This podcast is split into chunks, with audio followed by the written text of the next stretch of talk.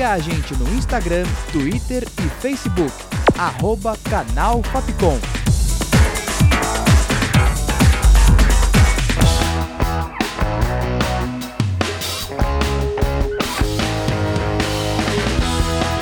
Rádio Fapcom. O som da comunicação.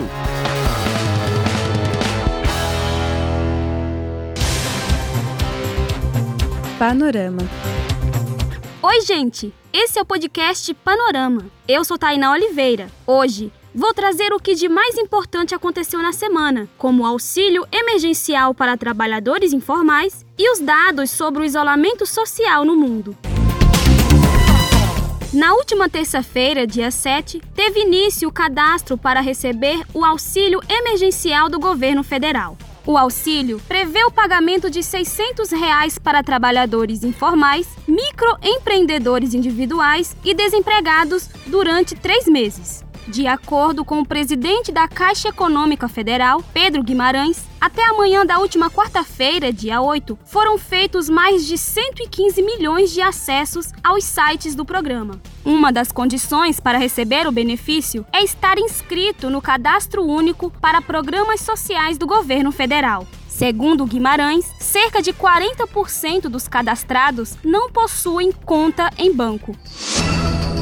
Na última quarta-feira, dia 8, o presidente da Câmara dos Deputados, Rodrigo Maia, disse que o plano emergencial de ajuda fiscal aos estados durante a crise do coronavírus vai impedir o aumento salarial dos servidores neste ano. A nova proposta foca em medidas de curto prazo para minimizar os impactos na queda de arrecadação dos estados por conta do fechamento do comércio para conter o avanço da Covid-19.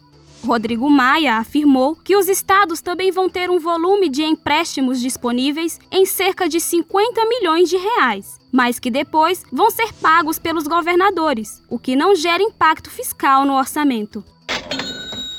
Na última terça-feira, dia 7, o governo publicou uma medida provisória que autoriza novos saques de FGTS entre 15 de junho e 31 de dezembro. Os saques são de até 1.045 reais, de contas ativas e inativas do FGTS. Por se tratar de uma MP, a operação tem aplicação imediata, mas precisa ser aprovada pelo Congresso em 120 dias. Segundo o levantamento da agência de notícias France Press, divulgado na última terça-feira, dia 7, mais de 4 bilhões de pessoas em quase 100 países ou territórios foram forçadas ou incentivadas a permanecer em isolamento. O levantamento foi feito com base em um banco de dados e o número representa cerca de 52%, mais da metade da população mundial, estimada pela ONU em mais de 7 bilhões de pessoas em 2020. Pelo menos 24 nações ou territórios, que representam aproximadamente 495 milhões de habitantes, implementaram toques de recolher, proibindo os deslocamentos à noite.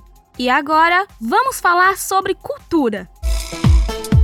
Na última segunda-feira, dia 6, a Organização Mundial da Saúde anunciou, em parceria com a cantora Lady Gaga e a instituição Global Citizen, a One World Together at Home Um Mundo Juntos em Casa em português uma série de shows virtuais para arrecadar fundos no combate ao novo coronavírus. De acordo com Lady Gaga, que é curadora do evento, os valores arrecadados vão beneficiar profissionais de saúde e a instituições de caridade locais e regionais, que fornecem comida e abrigo para os que mais precisam de ajuda. O evento vai ser transmitido no próximo sábado, dia 18 de abril, em várias plataformas, como YouTube, Facebook, Instagram e Twitter. Além de Gaga, a programação musical também conta com outros artistas como Paul McCartney, Elton John, Stevie Wonder, John Legend e muito mais. Panorama. Na última terça-feira, dia 7, a Sony divulgou o lançamento do DualSense, novo controle de seu próximo console, o PlayStation 5, que deve ser lançado no final de 2020. O novo controle se distancia dos modelos DualShock,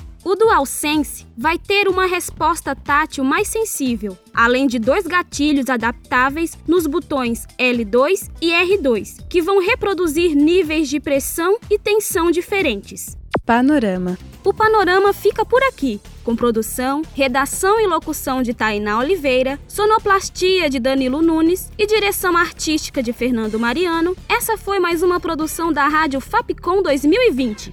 O panorama volta na próxima edição. É isso, gente. Tchau, tchau. Panorama. Siga a gente no Instagram, Twitter e Facebook. Arroba Canal Fapcom.